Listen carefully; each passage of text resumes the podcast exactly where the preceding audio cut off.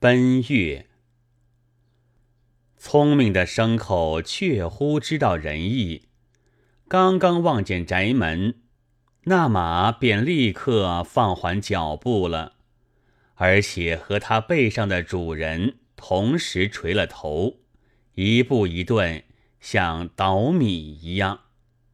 暮霭笼罩了大宅，林屋上都腾起浓黑的炊烟，已经是晚饭时候。家将们听得马蹄声，早已迎了出来，都在宅门外垂着手，直挺挺的站着。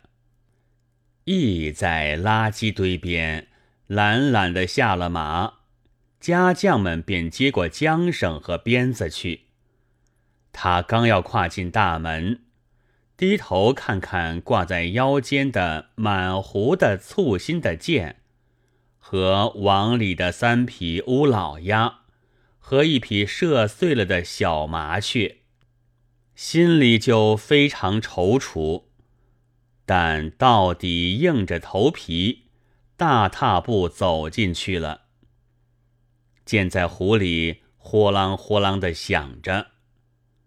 刚到内院，他便见嫦娥在圆窗里探了一探头，他知道。他眼睛快，一定早瞧见那几匹乌鸦的了。不觉一下，脚步登时也一停，但只得往里走。使女们都迎出来，给他卸了弓箭，卸下网兜。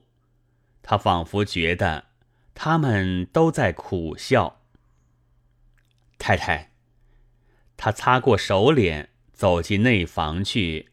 一面叫，嫦娥正在看着圆窗外的暮天，慢慢回过头来，似理不理的向他看了一眼，没有答应。这种情形，易道久已习惯了的，至少已有一年多。他仍旧走进去，坐在对面的。铺着脱毛的旧豹皮的木榻上，搔着头皮，支支吾吾地说：“嗯，今天的运气仍旧不见佳，还是只有乌鸦。”哼！嫦娥将柳眉一扬，忽然站起来，风似的往外走，嘴里咕噜着：“又是乌鸦的炸酱面，又是乌鸦的炸酱面，你去问问去。”谁家是一年到头只吃乌鸦肉的炸酱面的？我真不知道是走了什么运，竟嫁到这里来，整年的就吃乌鸦的炸酱面。太太，一赶紧也站起，跟在后面，低声说：“不过今天倒还好，另外还射了一匹麻雀，可以给你做菜的。”女心，他大声的叫使女。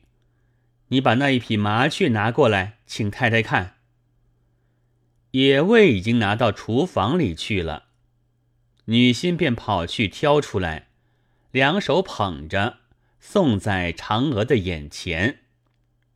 哼，他瞥了一眼，慢慢的伸手一捏，不高兴的说：“一团糟，不是全都粉碎了吗？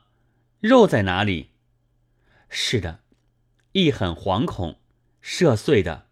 我的弓太强，箭头太大了。你不能用小一点的箭头的吗？我没有小的。自从我射风使长蛇，这是风使长蛇吗？他说着，一面回转头去对着女心道：“放一碗汤吧。”便又退回房里去了。只有一呆呆的留在堂屋里，靠壁坐下，听着厨房里柴草爆炸的声音。他回忆当年的风使是多么大，远远望去就像一座小土缸。如果那时不去射杀他，留到现在，足可以吃半年，又何用天天愁饭菜？还有长蛇。也可以做羹喝。女已来点灯了，对面墙上挂着的铜弓、铜矢、卢弓、卢矢、弩机、长剑、短剑，便都在昏暗的灯光中出现。乙看了一眼，就低了头，叹一口气。只见女心搬进夜饭来，放在中间的案上，左边是五大碗白面，右边两大碗。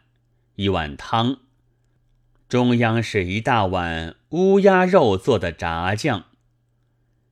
一吃着炸酱面，自己觉得却也不好吃，偷眼去看嫦娥。他炸酱是看也不看，只用汤泡了面，吃了半碗，又放下了。他觉得他脸上仿佛比往常黄瘦些。生怕他生了病。到二更时，他似乎和气一些了，莫坐在床沿上喝水，依旧坐在旁边的木榻上，手磨着脱毛的旧豹皮。哎，他和蔼地说：“这西山的文豹，还是我们结婚以前射得的，那时多么好看！”全体黄金光。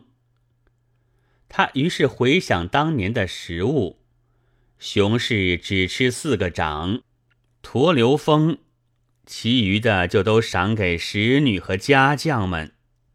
后来大动物射完了，就吃野猪、兔、山鸡，射法又高强，要多少有多少。唉，他不觉叹息。我的剑法真太巧妙了，竟射得遍地金光。那时谁料到只剩下乌鸦做菜？哼！嫦娥微微一笑。今天总还要算运气的。羿也高兴起来，居然猎到一只麻雀，这是远绕了三十里路才找到的。你不能走得更远一点的吗？对，太太，我也这样想。明天我想起得早些。倘若你醒得早，那就叫醒我。我准备再远走五十里，看看可有些獐子、兔子。但是怕也难。当我射风使长蛇的时候，野兽是那么多，你还该记得吧？丈母的门前就常有黑熊走过，叫我去射了好几回，是吗？嫦娥似乎不大记得，谁料到现在竟至于金光的呢？想起来，真不知道将来怎么过日子。我呢，倒不要紧，只要将那道士送给我的金丹吃下去，就会飞升。但是我第一先得替你打算，所以我决计明天再走得远一点。哼！嫦娥已经喝完水，慢慢躺下，合上眼睛了。残高的灯火照着残妆，粉有些褪了，眼圈显得微黄，眉毛的黛色也仿佛两边不一样。但嘴唇依然红得如火，虽然并不笑，颊上也还有浅浅的酒窝。哎，这样的人，我就整年的只给他吃乌鸦的炸酱面。一想着，觉得惭愧，两颊连耳朵都热起来。